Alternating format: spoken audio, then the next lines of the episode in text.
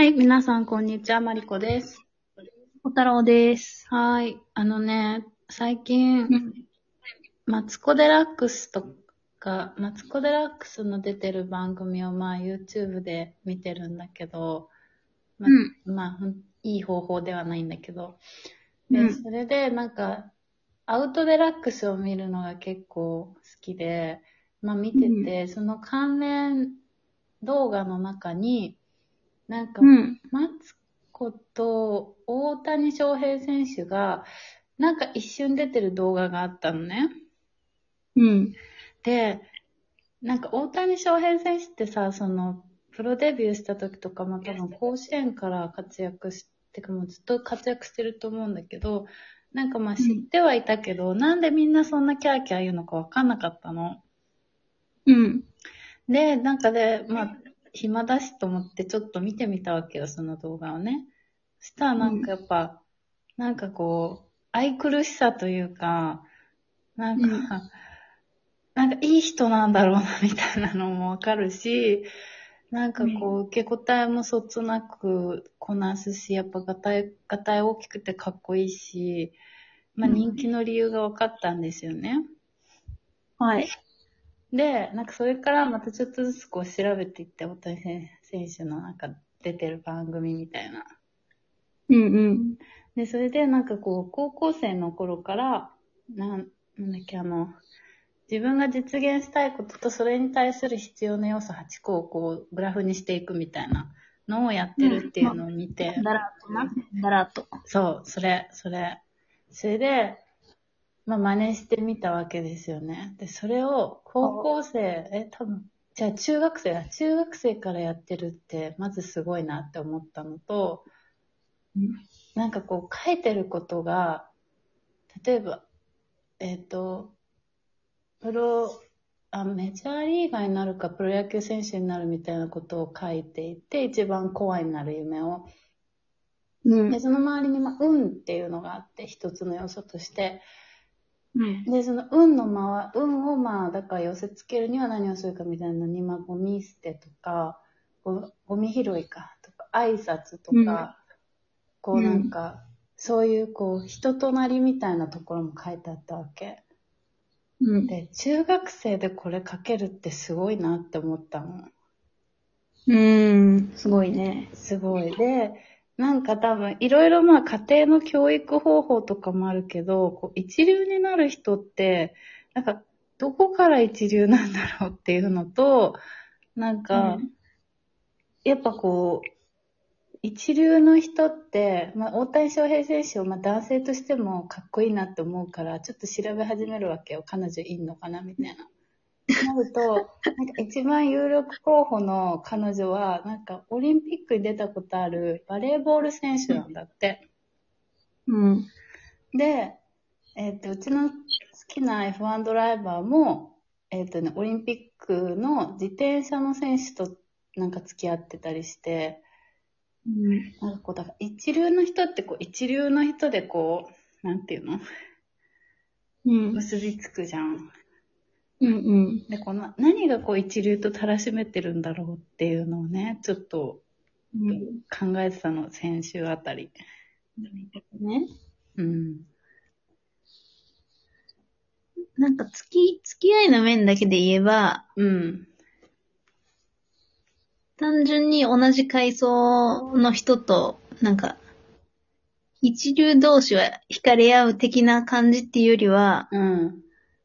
に人間って同じこ、同じ階層の人と付き合うよね、みたいな話かなと私は思ってて。なるほどね。確かに、まあ出会いとしてそこで出会うもんね。そうそう。うん。うん。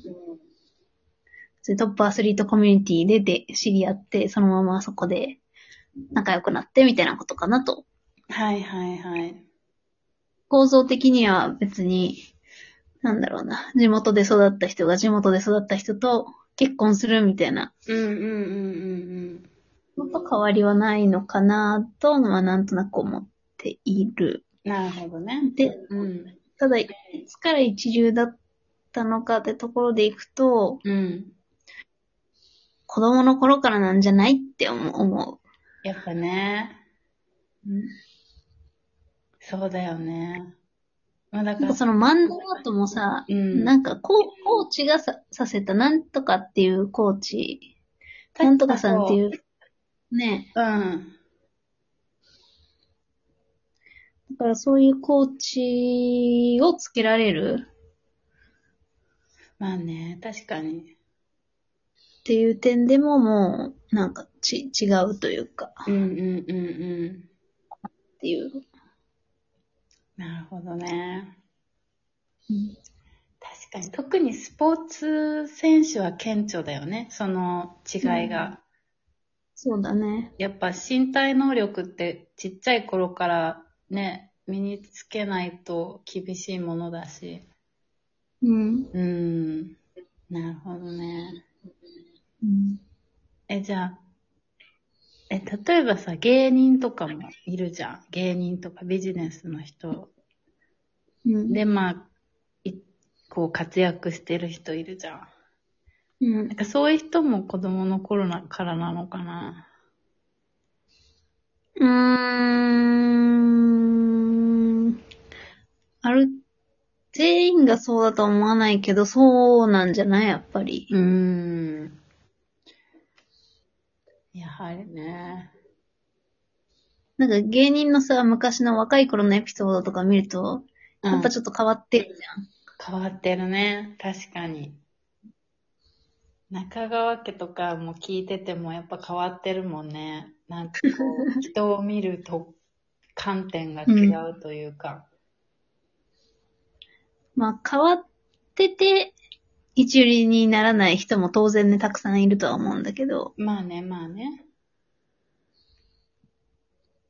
うん。うん。やっぱり、ね親の教育が大事なんだろうな。大きそうだよね。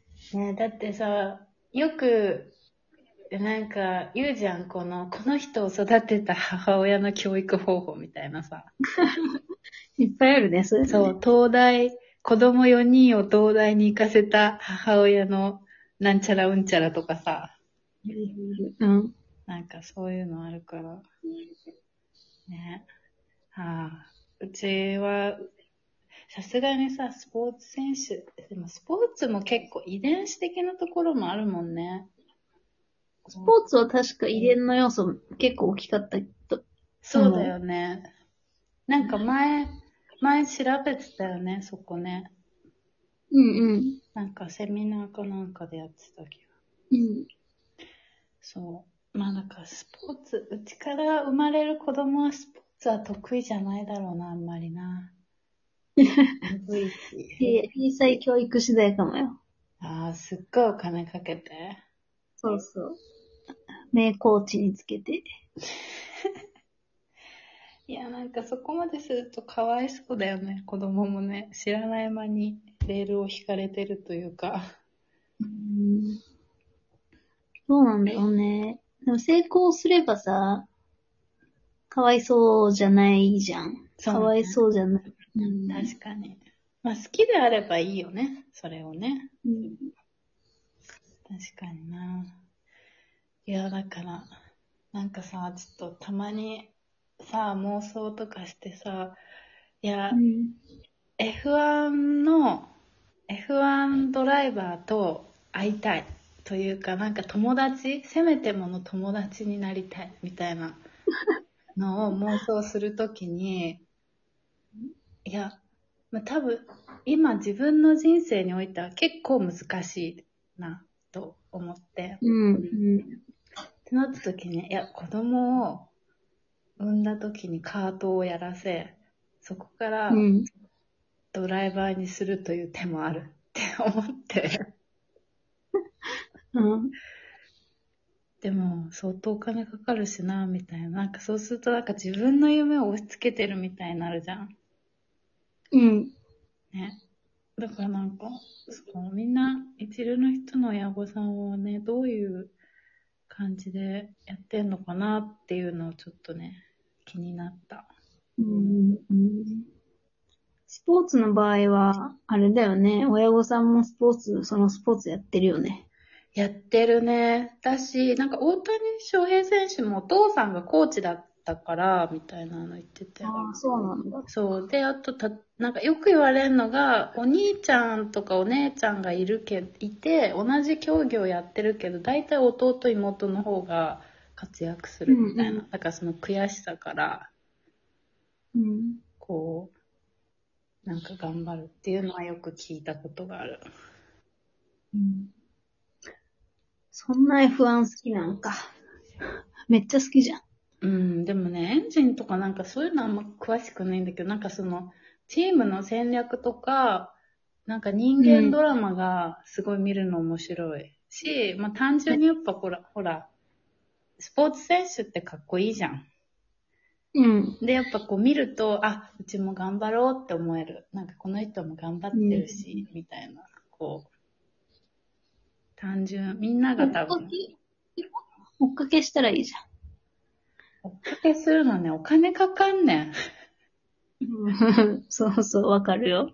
そう。ヨーロッパ中でさ、まあ、ほ、まあ、ヨーロッパだけじゃないけど、ね、ほぼ、うんほぼ年の半数以上はグランプリであちこち行ってるし。そうなんだよね。あ、でもね、サイン、サインしてもらったことあるよ。イベントで。え、そイベンう。そう。いいじゃん。そうなのよ。まあ、その人すぐね、引退しちゃったけどね。うん。そう。いや、まあね。一流の人は素晴らしいね。うん。素晴らしいうね。ん、せめて人となりだけはちょっとちゃんとしようと思いました。そうですか。うん。はい。このこの辺で、また次回です。はい。